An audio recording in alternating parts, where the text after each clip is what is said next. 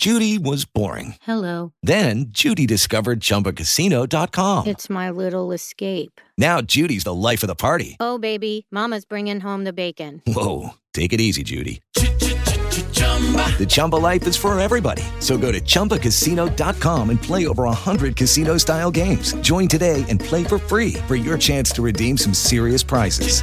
chumba ChumbaCasino.com.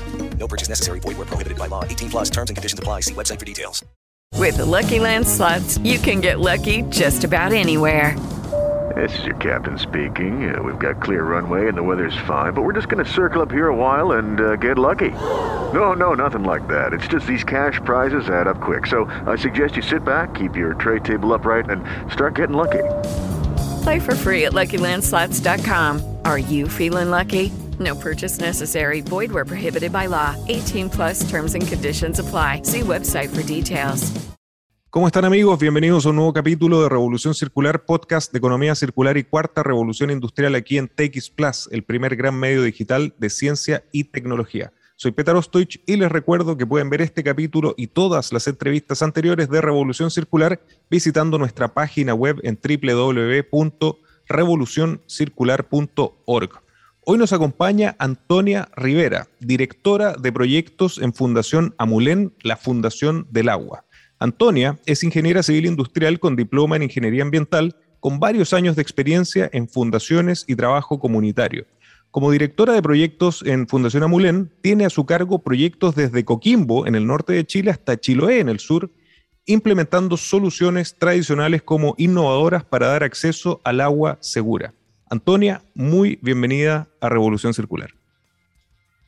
Muchas gracias, Peter. Muchas gracias por la invitación, por el espacio para compartir lo que hace la Fundación, nuestra misión y nuestro propósito en el desarrollo de estos proyectos. Y en un tema tan importante como es el agua, que es fundamental eh, para todos los que estamos involucrados en el tema de la circularidad. Muchas veces todos sabemos que es un, es un recurso vital, pero muchas veces muy mal aprovechado, y ahí la economía circular tiene mucho que decir.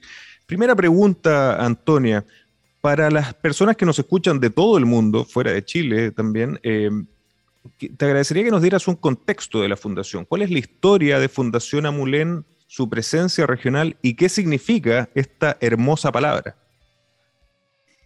Sí, Fundación Amulén, bueno, la palabra Amulén proviene del pueblo pehuenche, significa avanzar, progresar, y como fundación tenemos el propósito de mejorar la calidad de vida de las personas a través del acceso a agua potable. La fundación nace el año 2012, eh, queriendo contribuir en el desarrollo de la, de la sociedad, eh, y de alguna forma el primer proyecto en la comuna de Alto Biobío nos dio el paso inicial para entrar a lo que es el agua, el acceso a agua potable para las comunidades rurales. Desde este primer proyecto eh, nace nuestro foco de conocer, cuantificar de qué estamos hablando, de, de, cuánta gente, cuántas personas se ven afectadas por este problema. Es así como lanzamos el primer estudio, Pobres de Agua, que busca cuantificar, eh, darle magnitud a la carencia de agua potable, reconocer cuántas familias viven en esta situación para conocer la realidad y de alguna forma eh, priorizar nuestro trabajo, ver dónde estamos focalizados y es a partir de este entonces que nosotros como fundación trabajamos en comunidades rurales que no tienen un acceso formal de agua potable. Qué tema más sensible para todos, la, gran mayoría que nos acompaña de América Latina, estos temas. lo que he estado investigando de Fundación Amulén es que tiene un propósito y un modelo sustentable bien particular. Eh, ¿En qué consiste el, propósito para que todos los conozcan y cuál es este modelo con el cual desarrollan sus proyectos? Sí, bueno, Fundación Amulén entonces existe para mejorar la calidad de vida de las personas a través del acceso a potable, desde el uso, manejo y acceso a este recurso básico, entendiendo el agua como una necesidad básica, pero también como una herramienta para la superación de la pobreza, para el desarrollo de las comunidades rurales. Es así que desarrollamos proyectos eh, Fundación Amulén trabaja en tres líneas de acción. En primer lugar están los estudios de opinión pública, donde levantamos data eh, para la toma de decisión, para visibilizar este problema y para reconocer cuál es la realidad en Chile. En segundo lugar están los proyectos, donde desarrollamos proyectos de acceso a agua potable que mejoren la calidad de vida de las personas y le entreguen un acceso seguro, eh, considerando los indicadores de cantidad, calidad continuidad y cercanía del agua. Y por último está la innovación, donde desarrollamos nuestros proyectos muy de la mano de la innovación, porque sabemos que no podemos seguir haciendo más de lo mismo, tenemos que encontrar alternativas, de alguna forma, eh, otras fuentes que nos permitan entregar una solución en el corto plazo de manera eficiente y sostenible. Es así como nuestro modelo de desarrollo de proyectos nace desde las personas, desde la comunidad, desde sus necesidades, eh, las ponemos al centro del desarrollo de nuestro proyecto. Eh, la primera etapa, el, primer pilar de nuestro modelo es conectar y escuchar a las personas estamos permanentemente en, el territorio. De alguna forma, los beneficiarios, las personas son quienes viven con el dolor día a día de no tener agua, son quienes saben eh, y viven eh, las problemáticas asociadas a esta carencia.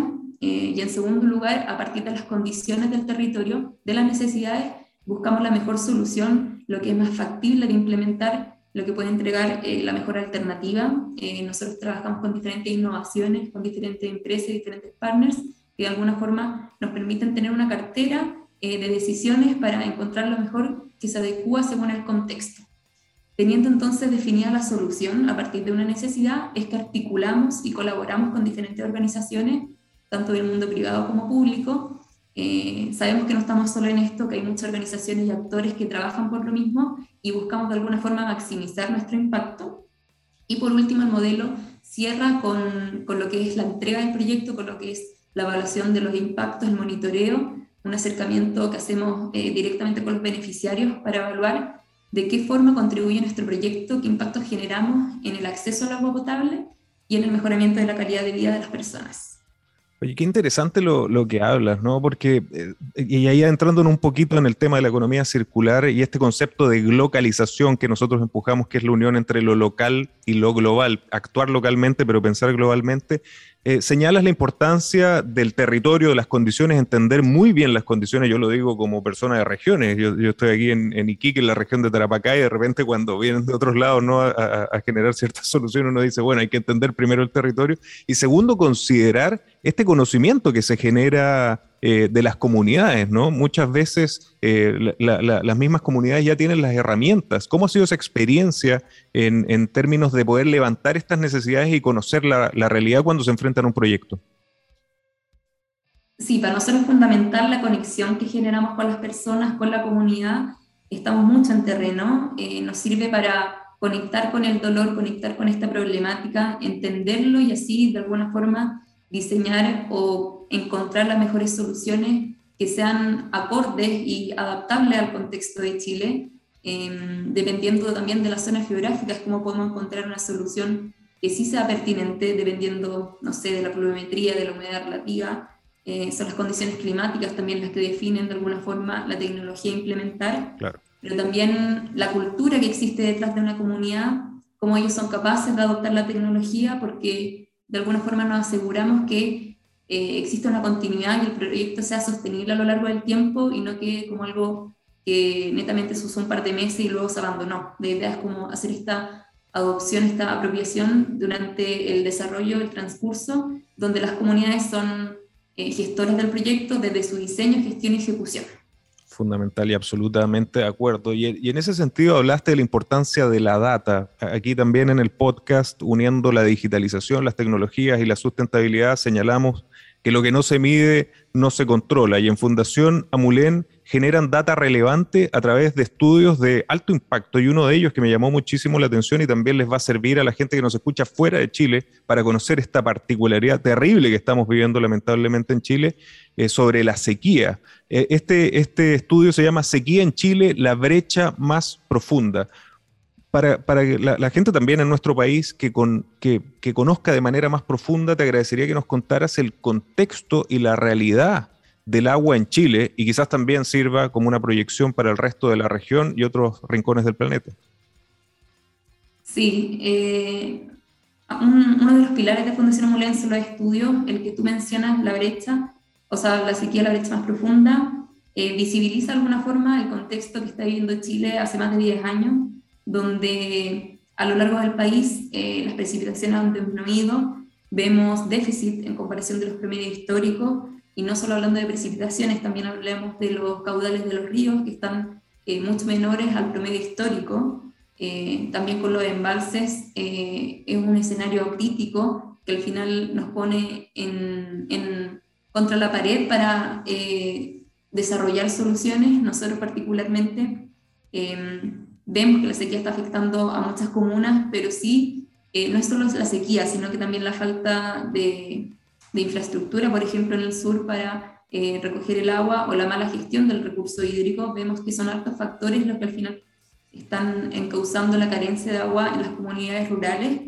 Eh, nosotros priorizamos aquellas comunidades rurales porque son ellas las que al final eh, se ven afectadas por la sequía. Nosotros en, la ciudad no, no, contemplamos tanto, no, no, no vivimos tanto las consecuencias de la sequía, pero sí en el campo, donde las actividades productivas se ven afectadas, donde eh, muchas veces las comunidades dependen de ríos, dependen de pozos que se están secando. Entonces al final es algo que en el campo se vive de peor manera en este estudio también eh, hacemos una, una, relación entre lo que es la carencia de agua potable y lo que es la pobreza multidimensional, donde vemos que 194 comunas de Chile tienen, eh, tienen un cruce de estos indicadores. Por un lado, son carentes de agua potable y tienen una, mayor pobreza multidimensional respecto a la media nacional.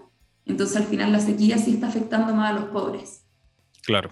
Pero como tú bien señalabas, también las malas prácticas eh, llegan a ser llamativas, realmente espantosas. Yo te lo digo como, como un habitante del desierto, del desierto más árido del mundo, aquí en el desierto de Tarapacá y, Atacama, y realmente las prácticas que se ven en zonas urbanas son inaceptables a esta altura. El, regar en, eh, primero con agua potable, segundo no hacer ningún tratamiento. Eh, y, a lo que voy es que, claro, se, está viendo en, el, en el mundo rural, pero yo creo que en el mundo urbano no estamos muy lejos de empezar a sufrir las mismas eh, consecuencias, ¿no? Sí, claro, pero se nos hace más difícil verlo porque todos tenemos agua de la llave, podemos ducharnos sin problemas, podemos abrir la llave en cualquier momento del día, pero en las zonas rurales es diferente, hay, hay familias que tienen que vivir con 50 litros diarios por persona, donde eso no alcanza ni siquiera para una ducha cinco minutos, entonces son diferentes las condiciones, la realidad es totalmente diferente y yo creo que en la ciudad nos cuesta más verlo y tampoco estamos tan afectados. Esa, esa, esa como eh, fantasía de abrir la llave, ¿no? Y que uno no sabe, es como una caja negra, pero eh, realmente tenemos que cambiar y la, economía circular y la sustentabilidad justamente van en, esa línea. Otro estudio que me, que me impactó y me interesó mucho fue el Educar sin agua, una realidad invisible. ¿Qué detalles nos puedes contar sobre este proyecto y este estudio? Este estudio lo lanzamos recién, en, en noviembre, eh, lo publicamos eh, desde hace hartos meses, estamos estudiando esta problemática. Nosotros, como fundación, eh, afirmamos que la carencia de agua afecta en cuatro dimensiones, que son la salud, lo económico, la equidad de género y la educación. En la educación particularmente nos preguntamos cuántas escuelas rurales en Chile no cuentan con un abastecimiento formal de agua potable, es decir, cuántas no tienen APR y tienen que depender de fuentes informales como los pozos, noria, Río Camino Aljibe. Eh, el estudio nos permite eh, diagnosticar cómo es el acceso del agua a través de la percepción de los directores, director y profesor encargados que nos visibilizan que el 40,4% de las escuelas rurales no cuentan con un abastecimiento formal. Esto se repercute en 1.350 establecimientos que afectan a más de 27.000 estudiantes y al final a lo largo del estudio podemos comparar de alguna forma eh, las dificultades o mayores problemáticas que tienen las escuelas que no cuentan con una PR. Por ejemplo, vemos que las escuelas que tienen un abastecimiento informal, el 34% de ellas manipulan los alimentos eh, sin agua potable. O, por ejemplo, que las suspensiones de clases debido a la falta o mala calidad del agua son más largas si no cuentan con APR. Increíble, increíble. Por eso la importancia de estos estudios, porque no tengo duda que la gente que nos está acompañando en Chile y fuera de Chile está quedando sorprendida que en pleno siglo XXI, eh, con el desarrollo tecnológico y económico que, tenemos, estemos eh, viviendo con estas cifras disparatadas que, nos estás señalando. realmente es, inaceptable y ahí es donde la tecnología y la innovación, que vamos a hablar un poquito más adelante, eh, tienen que jugar un rol fundamental. Antes de continuar con esta interesante entrevista, te quería contar que Comida para Todos y Coca-Cola Chile crearon los bootcamps gastronómicos que hoy están capacitando a 200 jóvenes en Santiago, Valparaíso e Iquique para mejorar su empleabilidad en el mundo de la gastronomía. Y ahora Continuemos con Revolución Circular. Otro proyecto que fue extremadamente interesante lo están desarrollando junto a Coca-Cola. ¿En qué consiste este proyecto y cuáles han sido los resultados? Sí, en, los diferentes proyectos articulamos y colaboramos con diferentes empresas. Coca-Cola se hizo parte del Fondo Innova Agua, un fondo que convocó a los municipios que están viviendo en sequía para entregar una solución de la mano de la innovación. En particular, el Fondo Innova Agua nos permitió Estamos en desarrollo, ya, ya pudimos inaugurar dos de los proyectos, uno en Empedrado y otro en Licantén, los dos de la región del Maule, que les permiten a familias y a una escuela eh, cosechar agua de lluvia y potabilizarla, es decir, aprovechar un recurso que se está de alguna forma desperdiciando, un, recurso que nos provee la naturaleza y que a partir de los techos de los establecimientos, eh, mediante un proceso de filtración y de purificación, podemos tener agua potable, agua para usos domésticos también, y al final eh, aumentamos la disponibilidad de agua de 17 familias y de una escuela rural. Eh, en este mismo contexto del Fondo Innova Agua estamos en desarrollo con otras tecnologías como es el agua del aire, una empresa israelita llamada Watergen que nos permite eh, producir agua a partir de la humedad del aire y de la temperatura y otro de, del tratamiento de agua a partir de eh, un proceso de filtración que nos permite potabilizar agua que tiene altos contenidos de minerales, por ejemplo, o altos contenidos de sal. Interesante, y, justamente en este fondo InnoAgua eh, es donde yo empecé a ver ya cómo se acercan, y no, no, solamente se acercan, están desarrollando ya una economía circular con estas nuevas tecnologías de reutilización y recuperación de agua. Nos contaste y, quiero profundizar un poquito más en la experiencia de Israel. Yo creo, hay, muchas veces, y esto lo digo como ingeniero, que no es necesario inventar la rueda, ¿no? A mí, me impactó mucho, tuve la suerte de ir a Israel y realmente el, mindset que hay hacia el agua y las tecnologías que se han desarrollado son tremendas. ¿Cómo ha sido para, la gente que, también está un poco más metida en tecnología esa, esa experiencia con estas, con estas soluciones de países que viven e, e, estos mismos desafíos? Primero es algo asombroso, es de alguna forma impactante saber que se puede producir agua eh, de diferentes eh, fuentes, salirse de lo tradicional, entrar en lo que es la innovación. Eh, el agua del aire sí llama mucho la atención porque prácticamente de la nada se produce agua. sí para las personas requiere un, un, cierto proceso de, de aprendizaje, de adopción, porque al final la tecnología puede dar un poquito de miedo en el uso, pero nosotros lo que buscamos es acercar esta tecnología a las personas, eh, romper esa, eh, esa, ese miedo o ese, eh, de alguna forma, pared que, encontramos entre las comunidades y la tecnología, porque al final ya se están probando, están siendo eficientes y no solo en Chile, en el mundo, están generando buenos resultados, entonces la idea es acercar esa tecnología a las personas y demostrar que sí son eh, que sí generan buenos resultados, que son eficientes y que esto se puede seguir replicando.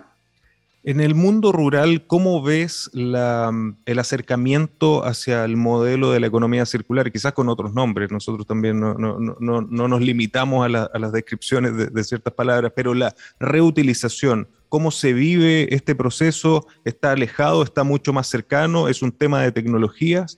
Eh, y qué están y, cómo, cómo, piensan como Fundación Amulén seguir profundizando el tema de la circularidad en el agua en el mundo rural. La verdad es que en el mundo rural se ve mucho más lo que es la circularidad del agua, pero de manera natural y de manera obligada de alguna forma, porque las personas tienen tan poca cantidad de agua que están obligados a reutilizar el agua sin grandes tecnologías, sino que desde sus mismas tradiciones o desde sus mismas costumbres eh, tienen que utilizar el agua que utilizan para lavar los platos, también para el riego, entre otras cosas, y lo van haciendo de manera natural. No es algo que eh, se vaya imponiendo, sino que lo tienen que hacer porque tienen poca agua y son prácticas que nosotros en la ciudad yo creo que llevamos mucho, mucho menos. O sea, allá lo hacen de manera natural y nadie se lo cuestiona porque es como lo han hecho siempre y es como tienen que ingeniárselas para aprovechar el agua que tienen. Exactamente, sí. Nosotros lo llamábamos, y, eso también lo vemos desde el mundo de la economía circular, antes no se llamaba innovación, se llamaba eh, sobrevivencia. Antes no se llamaba economía circular, se llamaba sobrevivencia. Y justamente en ese link entre la sobrevivencia de nuestros territorios en América Latina y en Chile y la innovación, es que te quería hacer la siguiente pregunta relacionada con, la importancia que ustedes ponen en el foco de innovación que es clave para enfrentar desafíos del agua. Un, proyecto que me llamó muchísimo la atención es, no sé si lo pronuncio bien, Softies Water Challenge. ¿En qué consiste y cuáles han sido los resultados de este proyecto?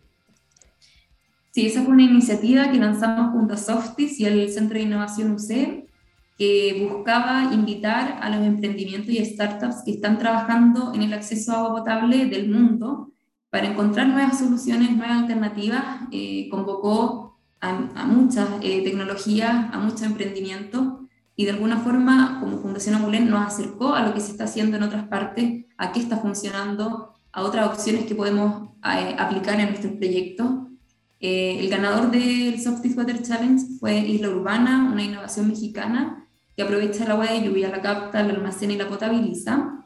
Em, con ellos tuvimos la oportunidad de implementar la solución tanto en Kemchi por el Soft Water Challenge, en Kemchi llegamos hasta lo más austral.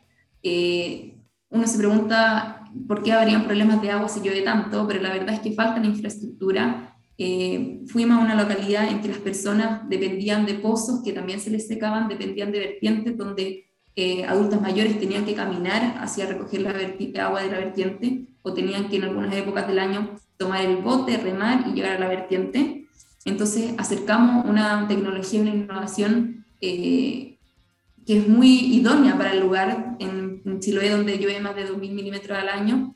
Beneficiamos a 16 familias eh, utilizando los techos de la vivienda y ahora no tienen problemas de agua porque están aprovechando lo que eh, lluvia que está recurrente en, el año.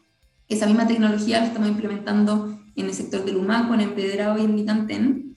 Eh, y a partir del Software Challenge podemos encontrar otras innovaciones. En segundo lugar, estuvo una empresa chilena, Remote Waters, que se preocupa de diseñar eh, tecnologías para la filtración y tratamiento de agua dependiendo de los contaminantes que tiene, ya sea sedimentación, minerales, sales, y de alguna forma crea maquinaria, tecnologías de bajo costo y de fácil mantenimiento. Y en tercer lugar está Watergen, la empresa de israelita Agua del Aire, que también la hemos podido implementar. Eh, ya, ya la tenemos en diferentes escuelitas, pero probando y acercándonos a las tecnologías que postularon al Soft Water Challenge. Para los amigos que nos escuchan de todo el mundo, me llama la atención, dijiste 2.000 milímetros de, de, lluvia en Chiloé. Bueno, yo en, yo en, mi ciudad es 0,1 milímetros al año de, agua. Es, bueno, por eso es el lugar más seco del planeta. Una, consulta, el, Water Challenge eh, después permite escalar, ayuda o acompaña, lo introduce a otras eh, eh, comunidades? sí, particularmente con los finalistas, se hace como un escalamiento, un acercamiento. Y, y, Fundación Amulén se encarga de implementar algunas de las tecnologías. Nosotros eh, la idea es que con nuestros proyectos podamos ir probando aquellas que se acercaron a nosotros a través del concurso eh, para instalarlas en Chile y ver si son factibles con estas condiciones. ¿Hacen alguna colaboración con otros países de la, de la región? Eh, además de, sé, sé, que tienen un foco en Chile, pero ¿estas experiencias después sirven para, para compartirlas con otros países? Yo creo que obviamente sirven, eh, es lo ideal que esto se siga replicando en otros países, pero nosotros como Fundación Amulén ponemos foco en Chile, en los sectores rurales de nuestro país, eh, porque acá hay mucho que hacer y todavía hay muchos chilenos sin acceso a agua pero no tengo duda que la gente que nos está eh, escuchando de países vecinos, incluso de otros lugares del mundo, se van a acercar por las experiencias interesantes que, ustedes están desarrollando. Bueno, y esa es la, es la, idea del podcast. Nombramos a un partner importante como Coca-Cola con los que están desarrollando este proyecto súper interesante y definitivamente cuando hablamos de innovación, de sustentabilidad, de transición hacia la economía circular, la colaboración es fundamental y leí que tienen otros socios regionales de, gran importancia y te agradecería que nos contaras quiénes son y qué proyectos futuros están desarrollando que quieras compartir con nosotros. Sí, nosotros colaboramos con diferentes organizaciones, diferentes instituciones, tanto del mundo público como privado. Eh, particularmente, hartas empresas eh, aportan en el financiamiento de los proyectos, en el desarrollo de, de tecnología y soluciones que entreguen agua a las comunidades Trabajamos con Coca-Cola, trabajamos con cervecería BNDEF, con Nestlé, con CMPC, con Softis, con Silent. Eh, son varias empresas que están interesadas en hacer un aporte a esta problemática, en contribuir al acceso seguro de agua potable, entendiendo que es una problemática que viven muchos chilenos, eh, que se está haciendo cada vez más permanente, que son muchas las personas afectadas. También con el mundo público eh, colaboramos de alguna forma para maximizar nuestro impacto, tanto con los municipios, con los gobiernos regionales, con la DOH, y buscamos que esto de alguna forma repercuta en, en más personas, que más personas y organizaciones se puedan unir a esta misión porque sabemos que para todos es muy importante y que todos lo tienen como foco el agua. Pero mira qué bonito lo, lo que me cuentas, que tres de sus socios, uno Coca-Cola, eh, Nestlé y AB InBev, están metidos en este tema. Los tres han sido eh, invitados al podcast y justamente hemos hablado de la importancia del agua y, ahí se ve cómo la circularidad, la reutilización empieza a unir eh, a, todos estos grandes actores. quiero me gustaría cerrar con, el tema de los estudios. Nos nombraste sequía en Chile, educar sin agua. ¿Qué otros estudios han desarrollado y qué otros proyectos eh, están pensando eh, generar en el corto o mediano plazo? Em, de estudios, el primero que hicimos fue Pobres del Agua, que de alguna forma nos permitió cuantificar el problema eh, de él se desprende que el 47,2% de las viviendas rurales no cuentan con abastecimiento formal. Visibilizamos cuáles son las mayores problemáticas de esto. Eh, también la relación que existe entonces entre la carencia de agua y la pobreza multidimensional, cómo las personas se ven afectadas tanto en la salud, lo económico, la equidad de género y educación. Por otro lado, tenemos un estudio que va en foco de los servicios sanitarios rurales cuáles son las mayores problemáticas y desafíos que enfrentan los dirigentes, los comités y cooperativas para la gestión de una APR, porque al final un servicio sanitario rural funciona como una pequeña empresa sanitaria y son, es una pega eh, inmensa para la comunidad eh, y se enfrentan a desafíos y como fundación no solo buscamos eh, aumentar la disponibilidad de agua de las personas, sino que también mejorar y hacer más eficientes aquellos sistemas que ya cuentan con agua potable como son los APR buscar maneras para que las personas puedan tener una mejor gestión de los sistemas de APR y no sufran tantos cortes al año, por ejemplo. Y de proyectos, eh, tenemos harta, harto trabajo, eh, estamos intentando o buscando otras áreas del agua que trabajar. hasta ahora nuestro foco ha sido el acceso al agua potable, pero también tenemos en la reutilización como pilar, fundamental para aumentar la disponibilidad de agua. creemos que ya es necesario que esto se globalice, lo que es la, la, reutilización, como tú dices, la, circularidad, em, también el mejoramiento de los APR para mejorar la gestión y de alguna forma asegurar un acceso seguro a quienes ya lo tienen. Absolutamente de acuerdo. Eh, de hecho, se señala, ¿no? Eh, a, mí me parece cuando dicen de repente el, agua será el petróleo del futuro, ya es. Para mí, la, la, vida es imposible sin agua. No, no, entiendo, no entiendo esa frase. Pero si no tomamos medidas urgentes, si no empezamos a desarrollar o a levantar estas soluciones que ustedes han identificado, ¿cuál es el escenario que se nos viene, Antonio?